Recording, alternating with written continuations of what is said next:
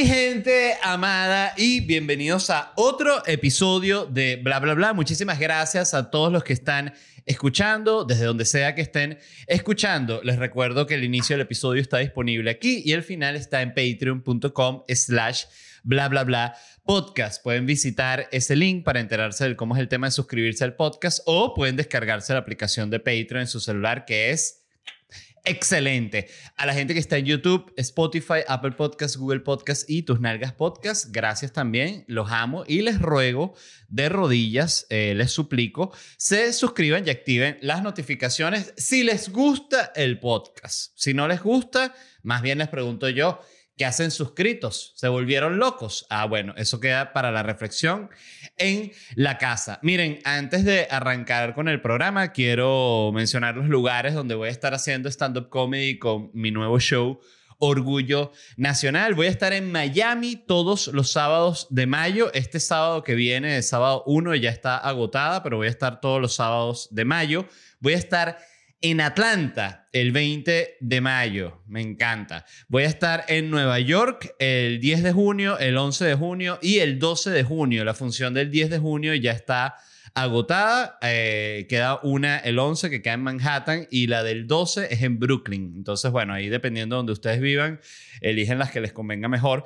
Y el 18 de junio me voy a estar presentando en Orlando. Muy pronto vamos a estar agregando fechas eh, de presentaciones en Nashville, en Boston, en Dallas y en Houston, si no me equivoco. Estamos trabajando ya, esas ciudades están...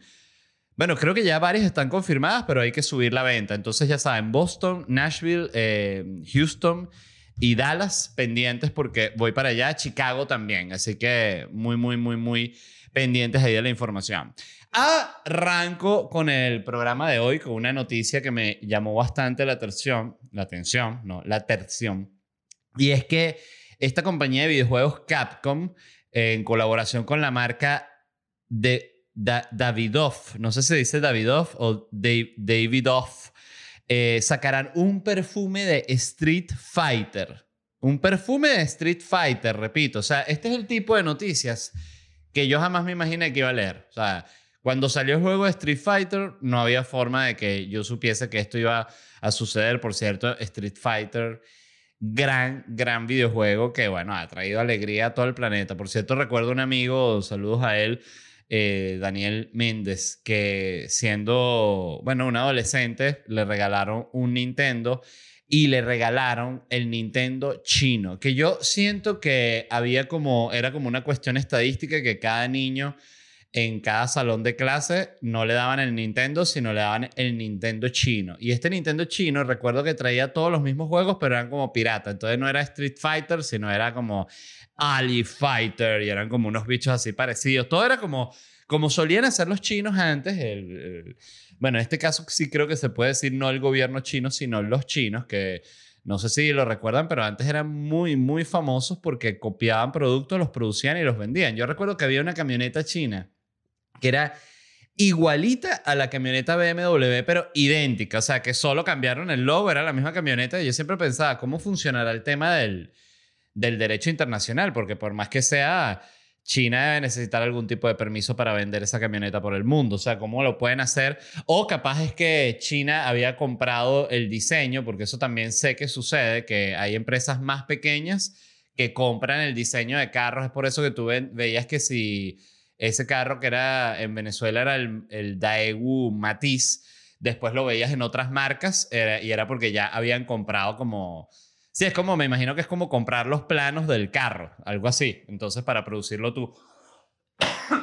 algo similar, leí que hay toda una discusión muy interesante sobre el tema de las vacunas, de que estaban diciendo que deberían dar la, bueno, la fórmula de la vacuna para que la puedan producir en todas las partes del planeta. Por cierto, Bill Gates, vi un programa, un reportaje que hicieron, me la paso viendo este, este canal de YouTube, de, el canal de Hill, por cierto, se los voy a recomendar. Eh, The Hill es un medio de centro, oficialmente de centro, entonces me gusta mucho porque The Hill tiene este programa que se llama Rising con Crystal y Zagar que son dos centristas tóxicos, así, lo, así los bautizo yo, que le tiran mierda a los demócratas, le tiran mierda a los republicanos, le tiran mierda a CNN, le tiran mierda a Fox. Entonces yo me siento muy, muy identificado con ellos y me gusta mucho.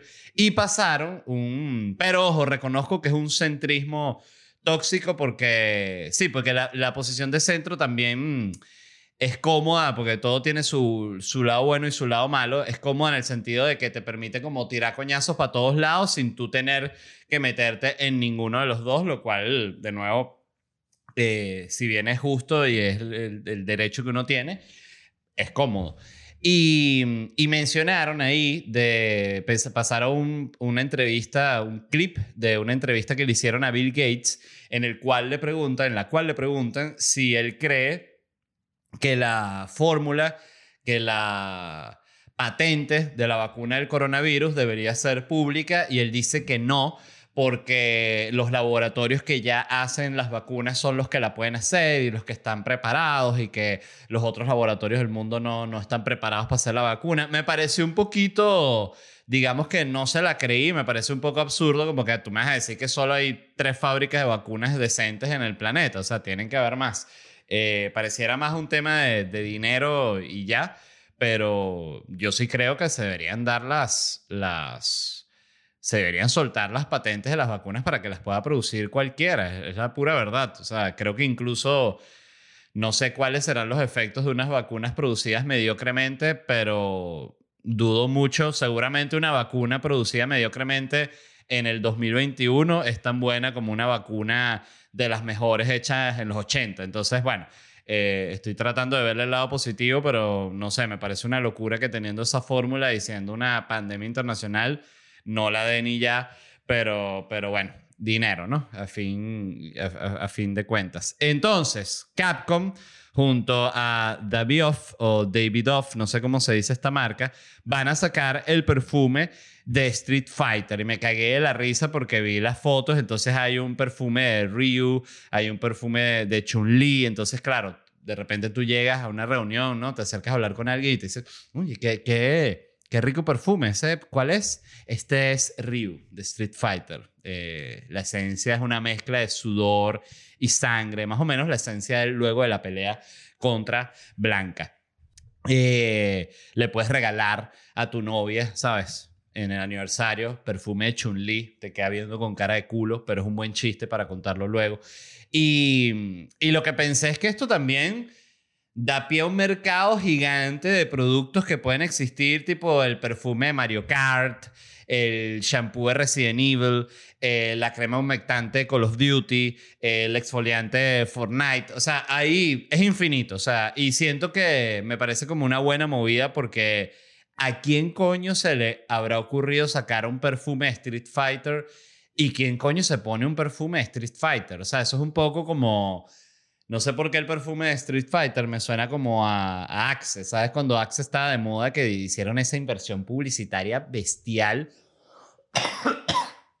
Disculpen. Y, y bueno, ya habían comerciales de Axe por todos lados. Entonces había como muy... Estaba muy enfocado en el olor de Axe, que era como un olor y tal atractivos para las mujeres, pero realmente Axe olía como un perfume barato.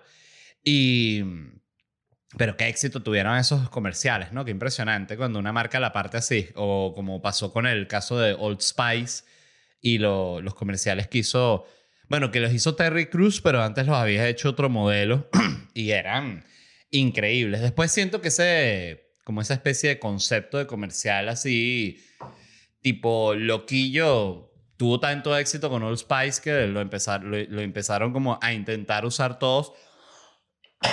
Ay, disculpen. Y, y me llama la atención porque tú ves lo que yo hablaba el otro día, el día de la, del Super Bowl, que tú ves como antes se veía uno que otra marca que sacaba un comercial que tenían como un muñequito, un animalito, y después ya eran todas las marcas y que, ah, Microsoft y salía que soy un zorrito y que, soy el zorrito de Microsoft, entonces todo llevaba muñequito. Pero, X, para seguir con, con las noticias de videojuegos, esta también me llamó la atención bastante porque se filtró un documento de la compañía EA, Electronic Arts, la de FIFA, ¿sabes? Electronic Arts, esports to the game, ¿sabes? ¿Cuántas veces escuchamos ese intro, no? Bueno, Electronic Arts se filtró un documento interno de ellos en la cual se ve claramente la intención que tiene la compañía en llevar a los usuarios a comprar estas llamadas, las cajas de FIFA, las, los eh, loot boxes que se llaman, ¿no? Eh, para quien no haya jugado FIFA, le explico rápidamente. FIFA es el juego de fútbol, obviamente. Si tú juegas FIFA, hay gente que juega el otro que se llama PES, que a mí siempre me ha parecido que, eres un loco si juegas PES. Pero bueno, hay gente que, que es eso, que siempre va, que pareciera que es casi como por llevar la contraria. Tú juegas eh, el juego de, NBA oficial. No, yo juego otro que es puro, puros triples. Me gusta mucho más, más efectivo. Un juego de mierda. Pero bueno, déjame tomar un poquito de café, por favor, disculpen. Mm.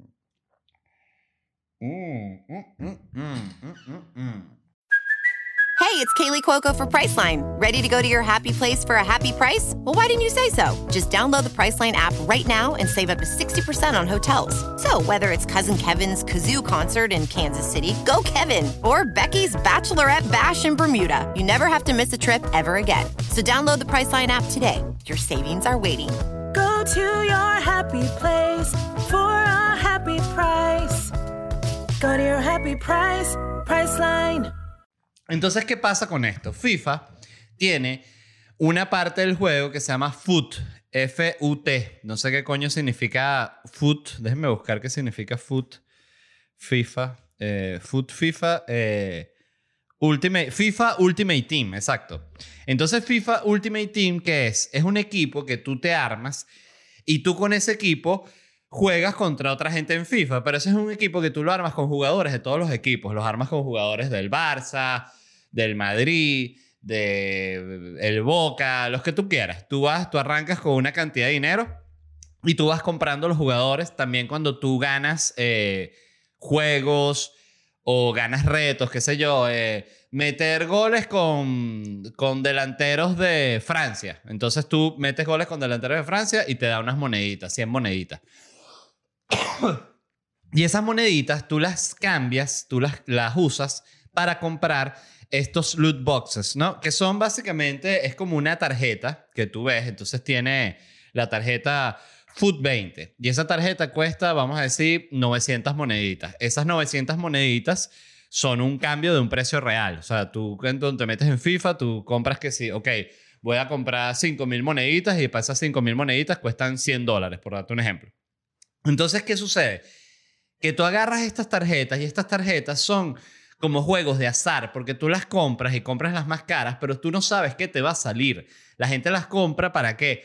Para que le salga Cristiano Ronaldo, para que le salga Messi, pero no te sale nunca ni Cristiano Ronaldo ni te sale Messi. Siempre te sale que si Sergio Busquets, que uno dice, ah, ¿qué coño hago yo con Sergio Busquets? Bueno, me lo meteré en el culo. Y es lo que haces, ¿no? Lo pones ahí, pero de mala gana. Entonces, claro, la gente que hace se convierte en un vicio porque es tan, es tan grande la adicción de la gente de que le salga el jugador increíble para meterlo en su alineación y poder, eh, bueno, tener más chance de ganar los partidos, que es justamente cuando se convierte esto en una adicción. De hecho, estaba leyendo que solo en el 2020 eh, ganaron EA, EA, Electronic Arts 1.49 millardos de dólares solo con las tarjeticas estas. O sea, no estamos hablando del juego, no estamos hablando de una suscripción, no. Solo para tarjeticas de estas, 1.500 millones de dólares. Entonces, eh, de hecho había un caso aquí de este chamo joven de 22 años, se llama Jonathan Penniket, que es un inglés,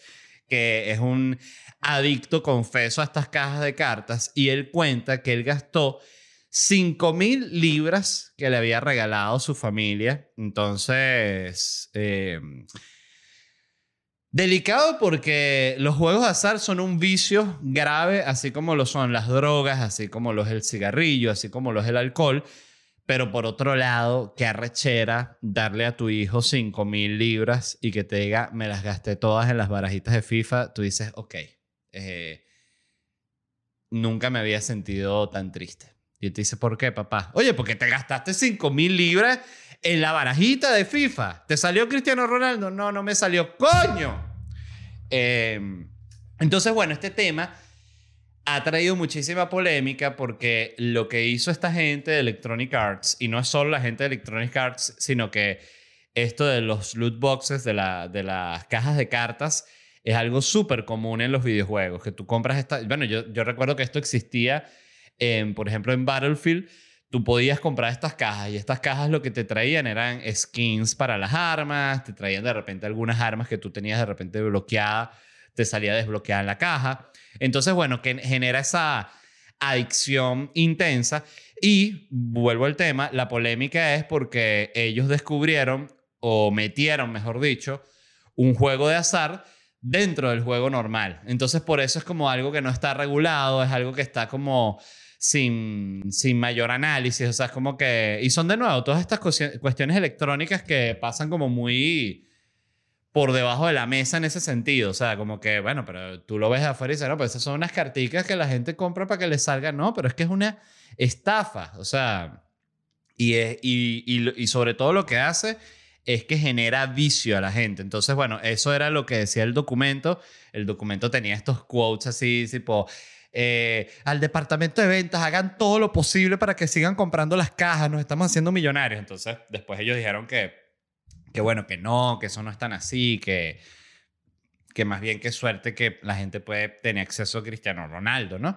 Pero, pero bueno, nada, eh, yo sí siento que esto es una cagada, sobre todo porque creo que es una estafa en el sentido completo, pues, porque si tú vas a un casino y tú te sientas a jugar blackjack o te sientas a jugar una, una tragamonedas, tú estás metiendo plata, pero existe una posibilidad mínima pero existe de que tú ganes, coño, si tú metiste 100 dólares, bueno, tú ganes 1000, 5000 dólares. Aquí no existe eso. Aquí simplemente metes el dinero y te sale Sergio Busquets. Entonces uno dice, a ver, me estás estafando. Y, y bueno, nada.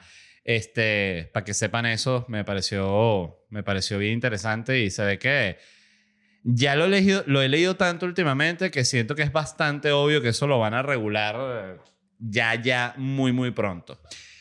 Otra noticia, esta la envió Alex Meltzer, muchas gracias, y ya la había leído, lo había visto en Reddit, yo había visto el llamado a esto en Reddit, la llamada batalla de los Josh. Josh es un nombre súper común aquí en Estados Unidos, como Let. Aquí yo en, mi edificio siempre me consigo, Ay, yo también me llamo Let, ah, qué casualidad, mentira. Este, entonces un usuario de Reddit publicó durante la pandemia, esto fue uno de esos chistes de pandemia, eh, le escribió una cantidad de gente en Facebook, abrió un grupo de esos que puedes abrir en Facebook. Disculpen. Y, y la invitación era, agregó toda esta gente que se llamaba Josh y dijo, ya ustedes saben por qué están este, en este grupo, ¿no? Y alguien contestó como que es porque todos nos llamamos Josh. Y decía, sí, nos vamos a ver en tal locación. Puso una locación de Nebraska tal día del año y vamos a tener una batalla a muerte. El único que quede vivo se queda con el nombre Josh. Entonces, ¿qué pasó? Surgió como una broma, pero esto fue agarrando vuelo y fue agarrando vuelo y fue agarrando vuelo y efectivamente los Josh sí se querían reunir para tener esta batalla por su nombre. Y digamos que esto es como llamarse José en Latinoamérica. Dice, que dijeran la, la batalla de los José. Tú dices, mierda, va a ir demasiada gente para esa batalla, pues José hay infinitos. Bueno, exactamente. Esto es con Josh. Entonces, esto se llevó al plano real, dieron la locación y se llegaron los Josh. Evidentemente, no crean que se llegaron con unas escopetas y con unas espadas, no. Llegaron con estos flotadores de piscina que son como un tubo y la batalla fue con los flotadores de piscina. Se dieron ahí entre todos. Eh, la batalla la ganó un niño de cuatro años. Esto, evidentemente, le dieron el premio por lástima. No crean que el niño ganó. Em, niño bellísimo, contentísimo. Ya soy Josh. Habían dos Josh que tenían el mismo nombre el mismo apellido. Y esos dos Josh tuvieron también una batalla, ellos cerrados, y ganó uno de ellos. Y en el evento recaudaron, recaudaron 10 mil dólares para los hospitales de Nebraska. Fíjense qué bello, ¿no? Como un chiste de Reddit puede terminar en una acción de caridad. Me gustaría hacer la, la guerra de los LED, eh, que estoy seguro que sería un fracaso, porque sería yo que sí, con dos rusos que me partirían la madre y, ya y perdería mi bello nombre. Pero bueno. me pareció me pareció un evento muy bonito, la verdad. ¿Saben qué me recordó esto de la guerra de los Josh? Ah, esto fue para ver co- como en el segundo año de la universidad, o sea, yo tendría como 19 años, 20 años. Hicieron en Caracas, Venezuela, una competencia que yo después he visto que la hacen en todo el mundo. La carrera de carruchas Red Bull. Yo no sé si ustedes recuerdan eso. Eso fue espectacular. Era una carrera, eran 500 metros de pista, arrancadas por una rampa. Habían como dos curvitas así y dos rampitas que tenías que saltar. Y la idea era que cada quien se hiciera como su, su nave, su carro temático. Este, entonces, eh, tú te inscribías, tú presentabas tu, tu, como tu croquis, tu dibujo de cómo iba a ser tu proyecto, el nombre, todo, y dependiendo de qué tal, quedabas en la prueba y no. O no. Yo participé con cuatro amigos, con tres amigos del colegio, y tuvimos una idea que nos pareció muy buena, por cierto, fue idea de uno de mis amigos del colegio, Luciano, que era eh, que el carro fuese como un queso, el clásico queso así con los huecos, ¿no? Y nosotros estuviésemos dentro del queso vestidos de ratones, o sea, como manejando el queso. Yo dije, coño, qué buena idea. Y la que era mi novia en la universidad nos hizo, que era una dibujante, es seguramente todavía una dibujante bestial, hizo el dibujo del queso con las ruedas y nosotros adentro con los disfraces de ratón. Increíble. De hecho, le fue tan bien a la propuesta que recuerdo que llamaron como a tres personas para hacerles una entrevista previa al, al concurso, a la carrera, y nosotros fuimos uno de esos eh, seleccionados. Y el día del evento, todavía lo recuerdo como un día que fue tan hermoso y fue un evento tan bonito, ese de las carreras de carruchas Red Bull, porque todo era, era una joda. O sea, había un, recuerdo que había un, una carrucha que era como un tetero así gigante y los tipos estaban vestidos como bebé. Había, estaba el carro de meteoro, había uno que era como un tanque. O sea, había de toda mierda. Había una que era una arepa. No recuerdo cuál fue el que ganó. Recuerdo que el premio era ir a ver la Fórmula 1 en Australia. Eh, para, bueno, también para que se pregunte cómo quedamos nosotros, la carrucha nuestra no llegó al final de la carrera.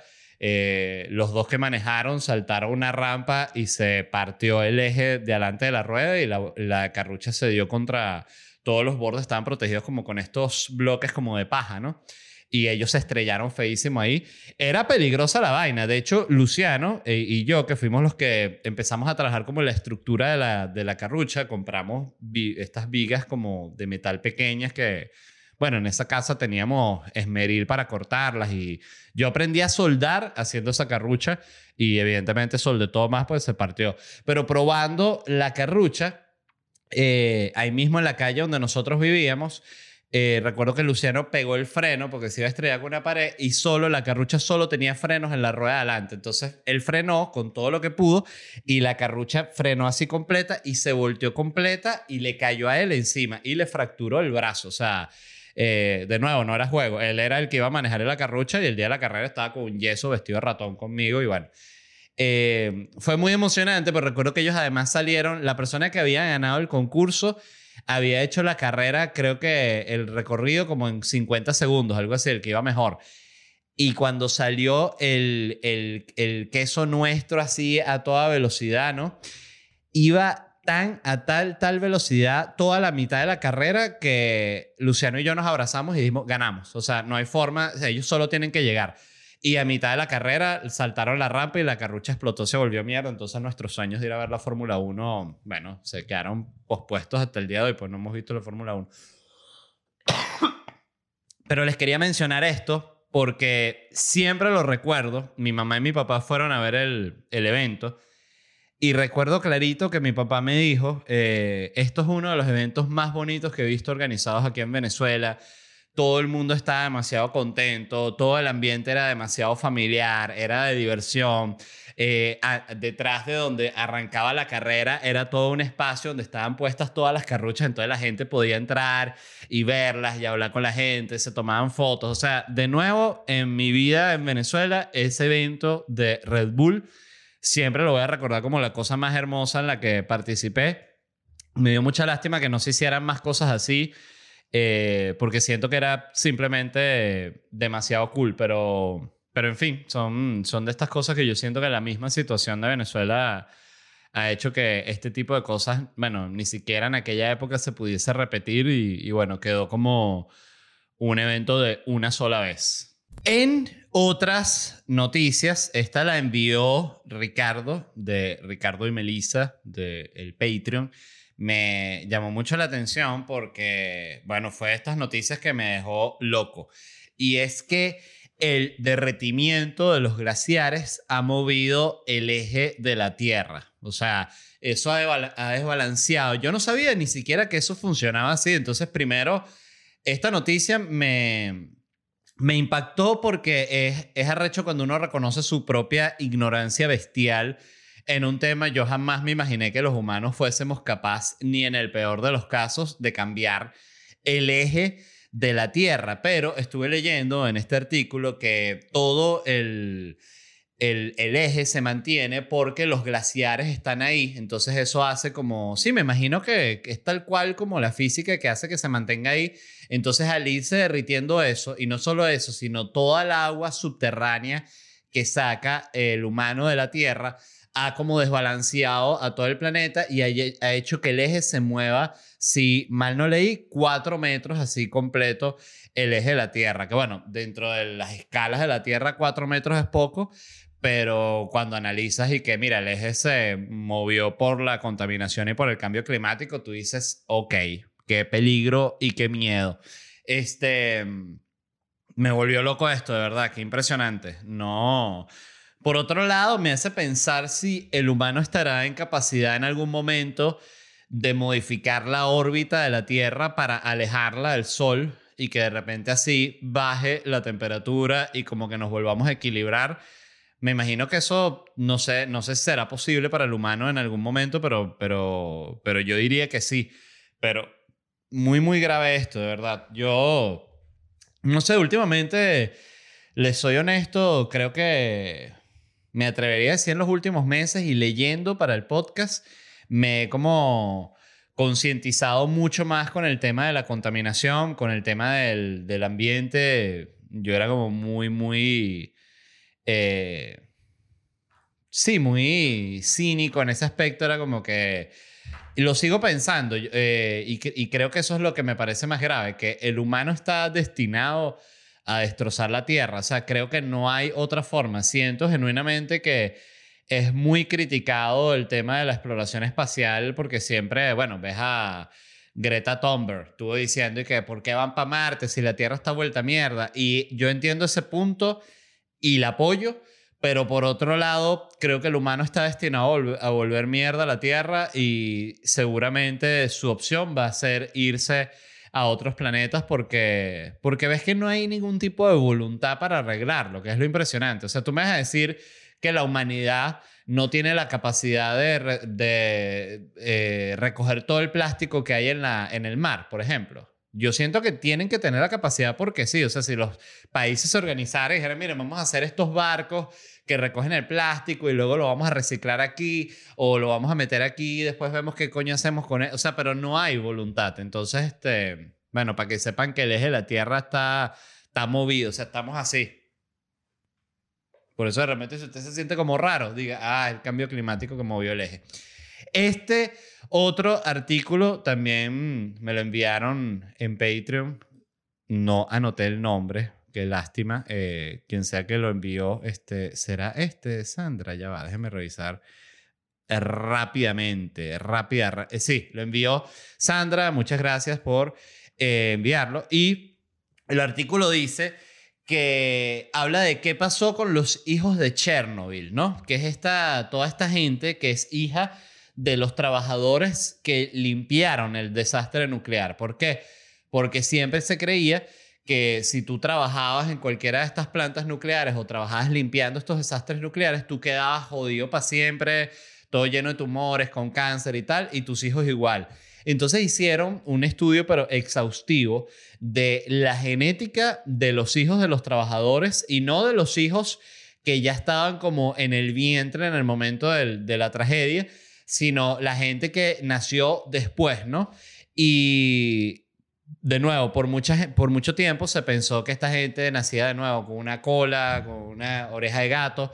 y nada que ver. Descubrieron, el estudio arrojó que todos los niños salieron perfectos, todos los niños están pepa y que, y que no pasa nada, básicamente. Me dejó muy loco también. O sea, siento que esto es un poquito como como el chocolate o como los carbohidratos, que es esta cosa que cada cierto tiempo sale que, mira, el chocolate, no, ¿te recuerdas que habíamos dicho que era lo peor que podías hacer en tu vida comer chocolate? Y uno que, ay, sí, eh, ya justamente, no, sí es bueno, eh, cómelo, es bueno, es, es, bien sano, te equilibra no sé qué y tal. Ah, ¿en serio? Sí, sí, sí. No mucho, evidentemente. Ah, no, no mucho, pero un poquito. Le comes un poquito y el mismo llega otro médico y, oye, disculpa, estás comiendo chocolate, ¿cierto? Sí, me dijeron que era bueno. No, es lo peor. Seguramente ya te están saliendo unos tumores en el estómago. Ay, no me digas eso. Bueno, siento que es algo así con lo que, lo que sucede con Chernobyl. Pues yo recuerdo ver documentales eh, siendo un preadolescente sobre Chernobyl y lo que más se hablaba era de eso, de los niños que habían nacido enfermos. Entonces, lo cual me hace dudar como que esos niños que nacieron enfermos ¿Por qué fue? ¿Será que eran literal los primeros que, o sea, porque sí habían nacido niños enfermos, pero bueno, en fin, no sé qué, qué, qué carajo sucedió con esto. Esta otra noticia, por cierto, muy buena, la serie de Chernobyl, véanla. Me encantó, me encantó, me encantó. Además es un... Es de estos documentos visuales anticomunismo serios porque sin sin ser así como que, fíjense que el otro día me pasó que vi una película que se llama Ciudadano X. Ciudadano X trata sobre un asesino serial que hubo en Rusia hace muchos años, eh, durante la Unión Soviética, Citizen X. Ajá, Ciudadano X, eh, la película está dirigida por Chris Gerolmo, no sé quién coño es. Un detective ruso busca a quien sería el asesino más sanguinario de la historia, basado en una historia verdadera. Este era un tipo que asesinaba y violaba eh, niñas y adolescentes. Y yo recuerdo que cuando vi esa película me gustó mucho, me pareció impresionante, y, pero la vi de nuevo siendo yo creo que era un adolescente o un universitario, era joven. La empecé a ver hace poquito, que la vi que estaba, si no me equivoco, en HBO Max o algo así. Y dije, ah, voy a ver esta Ciudadano X que recuerdo que me gustó mucho.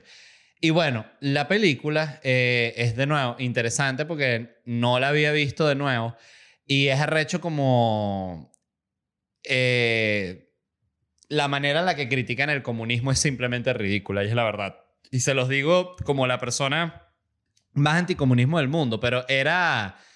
Es demasiado evidente, o sea, unas cosas así, y lo digo en el guion, cuando, por eso, por eso menciono Ciudadano X, porque Chernobyl no tenía esas líneas así como, por ejemplo, hay una, hay una línea que me impactó, que el, el que es como el detective le dice el que es como su jefe eh, a quien él le reporta, ¿no? Eh, como que, mira, voy a necesitar ayuda para que busquemos al asesino y el jefe le dice como que, bueno, tú sabes que eso nunca va a suceder porque los comunistas somos unos incompetentes. Y es como que, ok, yo, yo estoy de acuerdo con eso, yo creo que los comunistas son unos incompetentes, yo creo que los comunistas son lo peor, pero a nivel de guion, yo no creo que un personaje nunca hablaría así. O sea, eso es como un nazi en una película diciendo, somos lo peor que le ha pasado al planeta Tierra. O sea, ellos no se ven a sí mismos así. O sea, entonces me parece como una...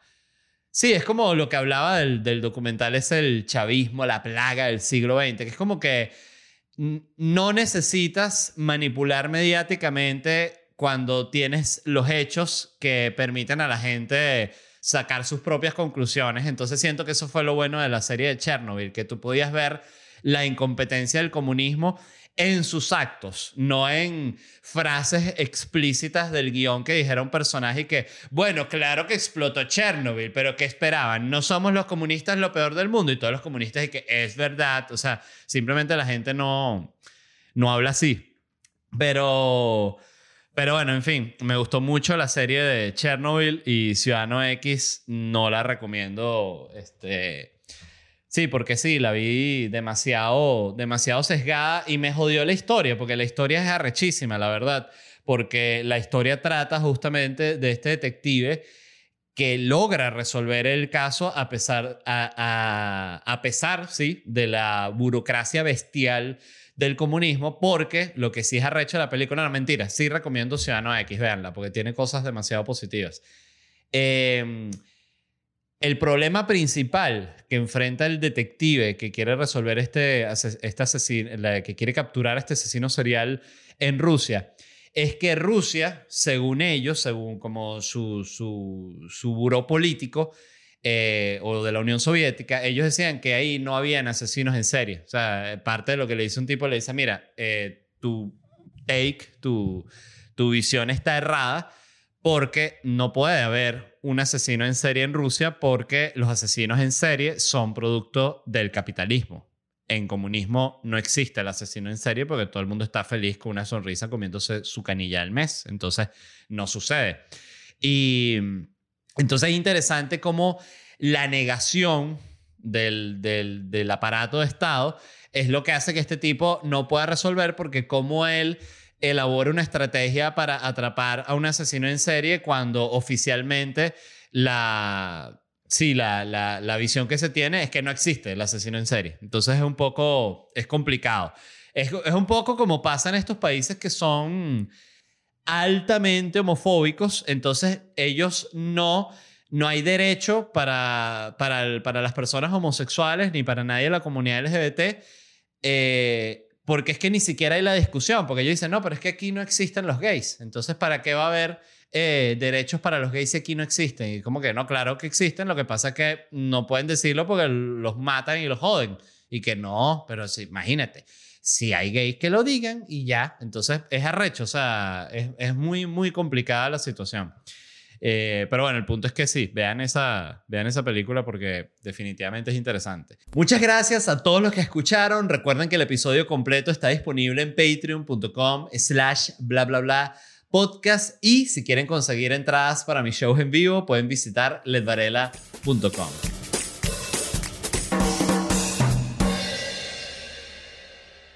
Step into the world of power, loyalty and luck. I'm gonna make him an offer he can't refuse. With family, cannolis, and spins mean everything. Now, you wanna get mixed up in the family business. Introducing The Godfather at ChumbaCasino.com. Test your luck in the shadowy world of The Godfather slot. Someday, I will call upon you to do a service for me. Play The Godfather now at ChumbaCasino.com. Welcome to the family. No purchase necessary. VGW Group. Void where prohibited by law. 18 plus. Terms and conditions apply.